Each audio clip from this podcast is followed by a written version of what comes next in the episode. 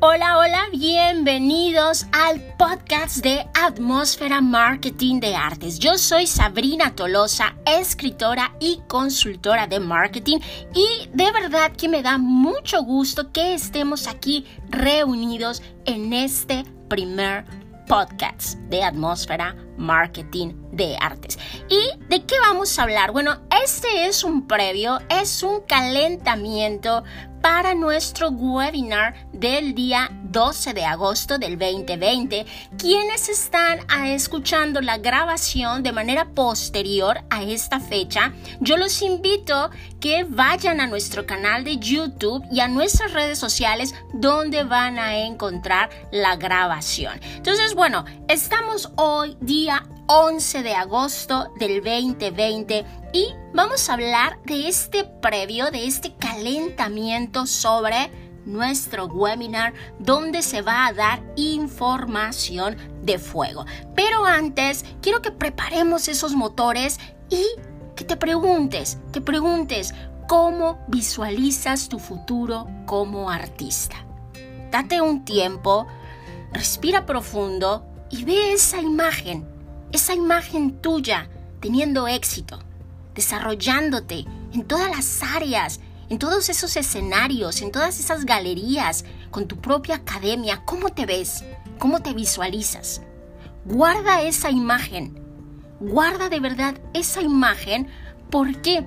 Porque es la que te va a impulsar, la que te va a permitir cada día levantarte y decir, yo continúo con esto. Y también, muchas veces, si tuviste una, al hacer esa visualización, al proyectarte, empezaste a sentir como un cierto cosquilleo, esa duda de, ¿lo iré a lograr? Vamos a eliminar esas dudas. ¿Por qué? Porque te vas a cuestionar cuáles fueron los valores involucrados en esa visualización. Puede ser que no te proyectaste tal cual como tu deseo te lo pide, sino que estuvo esa vocecita diciéndote, ¿de verdad el arte vende? ¿De verdad el arte se vende?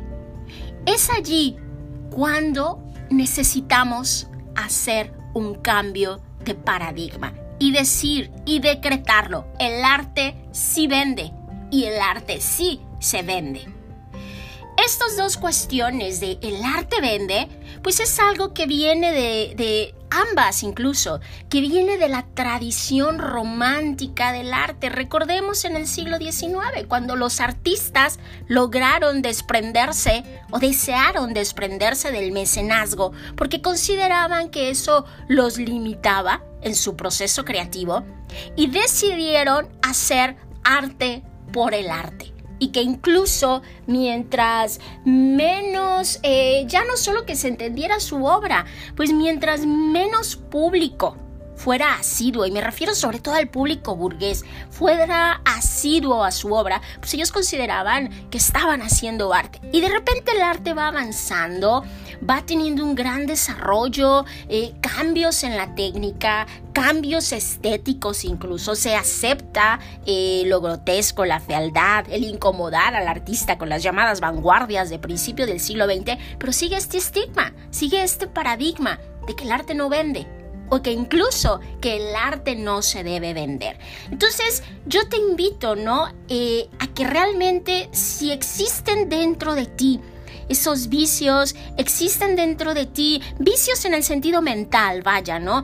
Esas limitaciones que tú consideras que no puedes llegar a ese éxito que tu corazón te está pidiendo, que revises esos paradigmas, que los cambies, que cambies el chip y precisamente tú estás aquí escuchando este podcast de Atmósfera Marketing de Artes porque nosotros, el equipo de Rodrigo Castillo, Roberto Tolosa y su servidora Sabrina Tolosa, te vamos a ayudar a ti como artista a tener la mayor presencia en la dinámica social y que esta presencia se traduzca en rentabilidad.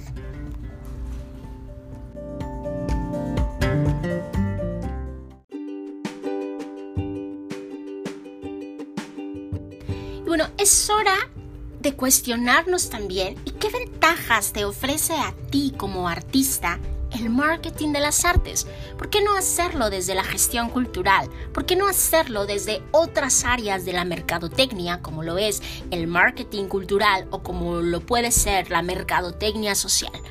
Porque aquí lo que nosotros queremos es guiarte en un proceso donde tú como artista te conviertas también en emprendedor. Sea que tú mismo vas a manejar esta empresa de arte o que tú eres un cantante, un cantante de ópera, un cantante versátil, eres un músico de orquesta, eh, no sé, eh, eres un pintor y lo que estás buscando es un manager. Pero este manager que ahora eh, es el manager 4.0, que de hecho en el webinar de mañana nosotros vamos a abordar qué cualidades tiene cómo te puede ayudar a ti el Manager 4.0.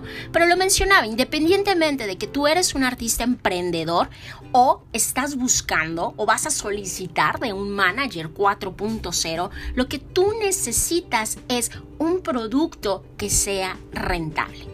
No nos vamos a, adentrar ahorita en este cuestionamiento propio del marketing de las artes de si el producto digamos, la obra de arte, el espectáculo, la función, se debe concebir de manera previa a definir hacia qué público va o como lo es dentro de la mercadotecnia tradicional, el marketing mix, donde el producto se crea con base a las necesidades que tiene el propio público. Entonces, bueno, ¿qué es lo que eh, en atmósfera de artes tú vas, atmósfera de artes también, ¿no?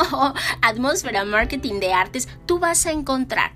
Sobre todo apoyo en la parte de mercadotecnia y apoyo en la parte de finanzas. Marketing de las artes, si tu proyecto va acorde al marketing cultural o la mercadotecnia social. Y en la parte de finanzas, adentrarnos en la educación financiera, la planeación y presupuestos. ¿Por qué confiar en nosotros? Porque realmente eh, tanto Rodrigo Castillo, Roberto Tolosa y su servidora Sabrina Tolosa somos un equipo de profesionales que nos hemos dedicado a estas áreas durante más de 10 años. Estoy hablando de una experiencia de 20 años, 20 años en lo que es la producción, en lo que es la publicidad, lo que es la las finanzas. Cada uno, por supuesto, ¿no? En su área. Pero lo que nos une y nos da esa característica especial como equipo es nuestra gran pasión por el arte y por el éxito.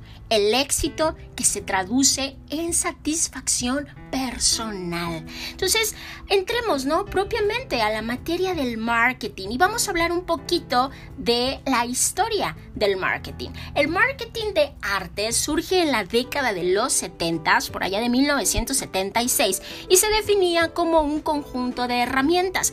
Posteriormente, en los años 80, se define como un sistema de procesos de gestión organizativos y ya en la década de los noventas, que es más la tendencia que está todavía no en boga, que todavía en la actualidad se maneja, como una filosofía organizativa. Entonces, en, como conjunto de, de herramientas, el marketing de artes lo que promueve es que el arte es primero.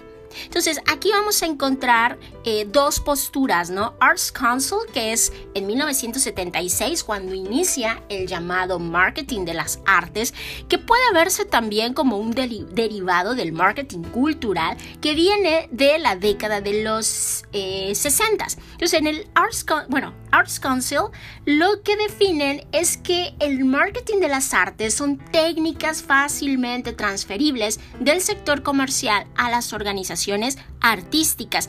Ese mismo año, Deagle nos menciona que el marketing de las artes lo que busca es la utilidad la utilidad de la mercadotecnia para la investigación de mercados, lo que es la promoción, el merchandising o mercadeo y la distribución de eh, las obras del producto artístico. Sobre todo inició, bueno, el marketing cultural. Inicia en los museos y fue Clutter quien lo genera, quien da la estructura.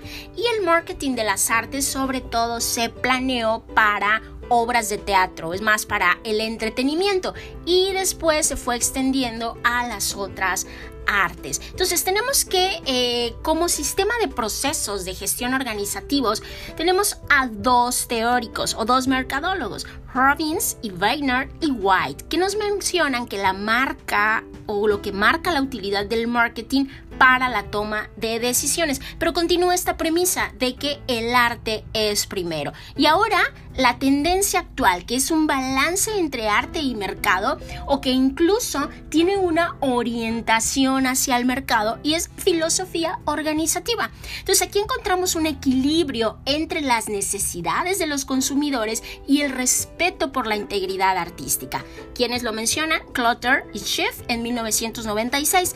En el año 2004, estos mismos autores nos mencionan que el marketing se ha de orientar al mercado una vez que el producto esté terminado, hablando ¿no? de, de las artes. Sin embargo, Solomon en el año 2003 menciona, bueno, debe de haber una integración del marketing en todas las etapas de la producción artística. Es decir, buscamos un mercado, segmentamos, identificamos un nicho y a partir de ello crear la obra. Esto no tiene nada de malo si es la tendencia que tú estás manejando o de repente percibes que hay artistas que lo están haciendo. y hay que quitarnos también, ¿no? Este paradigma. Y recordemos que en el Renacimiento, pues primero eh, había una, digamos, necesidad de ilustrar las catedrales, una necesidad de reinventar lo mismo sucedió en el barroco, de reinventar la religiosidad y se contrataron artistas y no por ello dejan de ser obras de arte. No nos vamos a adentrar aquí ya cuándo identificar si es una obra de arte o no, pero la premisa sabemos que es la calidad. Y pienso, ¿no? En Santa Teresa de Bernini, fue por encargo. Sin embargo, está allí el sello del artista. Entonces, dejarnos esa, esa idea de que no, pues si identificó un mercado y a partir de allí creo la obra, pues es un producto comercial. No necesariamente. El arte entra en otras dinámicas que va más allá de ello. Entonces, quitarnos, ¿no? Del que eh, entrar en el arte o en el mercado del arte, eh, desde una concepción romántica del arte, pues lo que puede devenir es que nos quedemos sin consumidores, que nos quedemos sin público. Ese riesgo se puede asumir, por supuesto, pero hay que quitar el drama, ¿no? Es mi decisión desde un principio hacer una obra de arte que dependa únicamente de mis propias inquietudes y después ver si eh, funciona o no con el público. Si funciona o no con el público, no meterle drama. Disfrútalo, ámalo así tal cual. Pero si lo que estás buscando es rentabilidad, es reconocimiento, pues puedes partir también, ¿no? De eh, entrar en el mercado buscando quiénes son los consumidores, los patrocinadores, los intermediarios e incluso también el propio gobierno, el Estado. Y ya para cerrar con este pod y quedarnos con la información para el webinar del día de mañana, es que el nuevo paradigma en las artes, el nuevo paradigma en esta nueva era es el artista emprendedor, el artista que crea una empresa cultural, una empresa enfocada a las artes que busca también asesoría en marketing y finanzas a partir de un manager o agente 4.0 y muy importante, independientemente de por dónde vas a dirigir tus canales de distribución. El artista emprendedor tiene un dominio del entorno digital. ¿Funciona para todo tipo de artista esto? No. Funciona para artistas valientes, decididos, comprometidos, dispuestos a lograr sus objetivos, con una mente abierta y emprendedor. Entonces recuerda, recuerda esto, tus creencias solamente pueden ser de dos tipos, o son empoderadoras o son creencias limitantes. ¿De qué lado estás? Recuerda esto otra vez, tus creencias delimitan tu futuro. ¿Estás del lado de los que generan los cambios? ¿Están del lado de los que deciden tomar el control de su destino? Si no es así, pues seguimos continuando con la queja, culpando al gobierno, culpando a la falta de público, y pues esta información no es para ti. Sin embargo, si dices que sí, que tú eres de los que están del lado, de los que generan los cambios, que están del lado de los que deciden tomar el control de su destino, bienvenido, bienvenido, el éxito ya es tuyo. Estás empezando, estás dando el primer paso. Diseñemos ahora juntos el camino y no te pierdas el webinar de mañana o acceder a nuestro canal de YouTube para ver la grabación y adquirir este contenido de fuego. Define tu sello personal Obtén estrategias para vender arte y sé un artista emprendedor. Tú puedes todo lo que quieras lograr. Si lo haces con gran disciplina y acciones con estrategia, tú puedes lograrlo. Gracias, mil, mil gracias. Yo soy Sabrina Tolosa y te invito a las redes sociales de Atmósfera Marketing de Artes. Nos vemos pronto. Chao, chao.